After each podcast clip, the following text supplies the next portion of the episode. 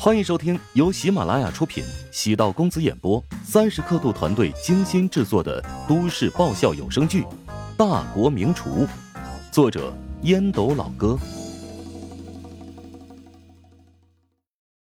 第三百六十四集。胡展娇坐在自己的办公椅上，潇洒的转了一圈。老乔，你知道我们接到的第一个订单是谁吗？谁？那算了。你还是别告诉我了。哎，你是咱们的大股东，不怕你会泄密。百慕集团，百慕集团，他可是国内保健食品行业的大鳄呀。调查这种级别的企业，很容易引火焚身呢。哼，放心吧，我们跟其他几个调查公司合伙一起做，即使出了问题，也有个高的顶着。乔治微微颔首，敢对百慕集团下手。幕后金主想必也是了不得的势力。过年你没回家，到哪儿去了？不会是跟高阳回家了吧？呃，我无家可归嘛。高阳便租我回去了，一天一百元，如果牵手的话多加五十，接吻加两百，至于睡一个房间嘛，那就得一千了。我信你就见鬼了，你没倒贴就不错了。这都被你猜到了，呀，真被骗了。啊，高阳说见我可怜，带我回去过年。我觉得挺无聊，就跟他回去了。妈的，结果他套路我，说去过年必须要给小孩红包。我琢磨着也没什么毛病嘛，不就是给点压岁钱吗？没想到他家亲戚特别多，大年除夕至少来了二十多个，一个至少得两百元。我说没带那么多现金，结果那群臭孩子居然都带了手机，让我扫码支付。乔治笑得眼泪都流出来了。胡展娇见乔治幸灾乐祸，郁闷不已。啊，骗财就算了，关键还他妈骗了我的色。过了春节，没想到胡展娇跟高阳有了飞速发展，只能说缘分这东西啊，上天早已注定。乔治不喜欢高阳，也没有劝胡展娇放弃高阳。每个人都有自己的独立思想，胡展娇从高阳身上能得到感情慰藉，这是乔治无法体会的。作为兄弟，遇到问题，帮亲不帮理，无条件支持便好。高阳说：“等你有机会，请你去我们住的地方吃个便饭。”胡展娇犹豫许久，还是说了出来：“你们这是打算同居了？”乔治有些吃惊，他觉得胡展娇的进度未免太快了。胡展娇笑着说：“是啊，他把最珍贵的东西给了我，我必须要为他负责。高阳功利了一点，他对我真的很用心。如果我是个女的，也会对你用心。家境不错，学历也可以，有自己的事业。其实我也知道，抛开这一切，他对我不感兴趣，他更喜欢那个人渣。”杜新武，乔治在胡展娇肩膀上拍了拍，鼓励道：“哎呀，别想那么多，任何人喜欢你，都是因为综合因素，难道只因为你那无趣的灵魂？是我太矫情了。希望你跟高阳有个好结果。怎么觉得你是在恶意诅咒我？呃，一句话用词不当，就引起胡展娇的警觉。乔治连忙摇头。一本正经的说道：“不不不不，我是真心祝福。”胡展娇怎么也不信，明明不喜欢高阳，不知为何阴差阳错的在一起。既然选择了这条路，他打算尝试走下去。胡展娇也知道，杜兴武在高阳的心里占据了很重的分量，自己或许是杜兴武的填充物，取代杜兴武失踪，高阳内心的创伤。他也空虚无聊，各取所需，不是挺好的吗？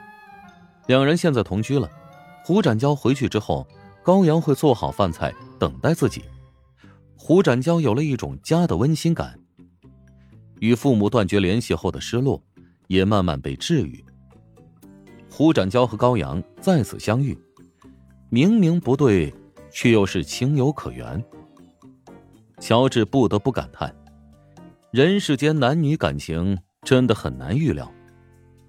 胡展娇问道：“哎，对了，沈冰最近貌似很困难，要不你劝劝他，让他来琼金发展吧。我劝。乔治莫名其妙的望着胡展娇，你就别明知故问了。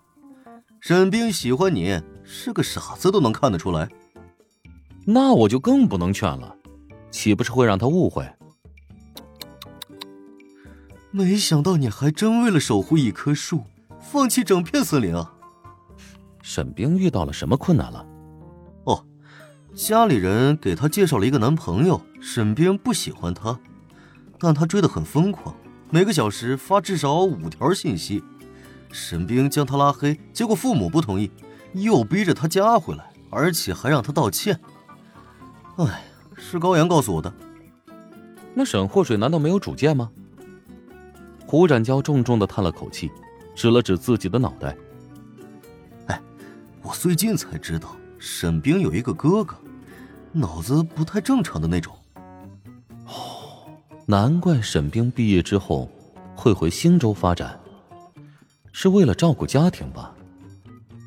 乔治对沈冰有了全新的认识。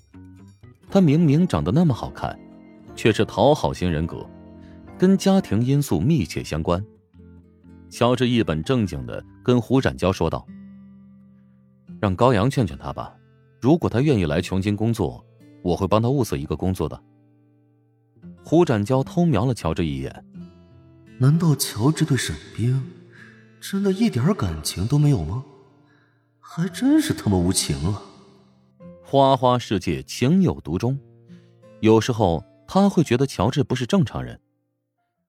等装修公司的监理到位之后，胡展娇跟他交代了一下装修修改的细节。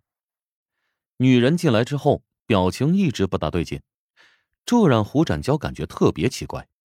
胡展娇问：“哎，我的老本家，你怎么今天魂不守舍的？”他应该好奇我和你的关系，我和他算是老熟人了。胡展娇微微一怔，他感觉乔治不像是到处留情的人。女监理讪讪的笑了笑：“ 乔帮主的食堂当初是我负责的项目，装修的风格很不错，在细节方面处理的很到位。”女监理名叫。胡青青，她没想到会和乔治在这里见面。当初她刚接手食堂的装修工程，觉得乔治小题大做，在食堂的装修费用上投入过多。但现在公司已经将食堂纳入经典案例当中，原因很简单，那家食堂没开多久就火了，成了琼津最有名气的网红店。胡青青内心却是暗自愧疚。当初他可是极不看好乔治，甚至觉得他是不懂经营的傻瓜。事实给胡青青一记响亮的耳光。没想到你们还有这层关系，早知道我就让你拜托本家给我们优惠一点了。哎，忘了告诉你，乔治也是这家公司的股东之一，你是不是要看在老顾客的面子上打个五折？如何？胡青青内心震惊不已。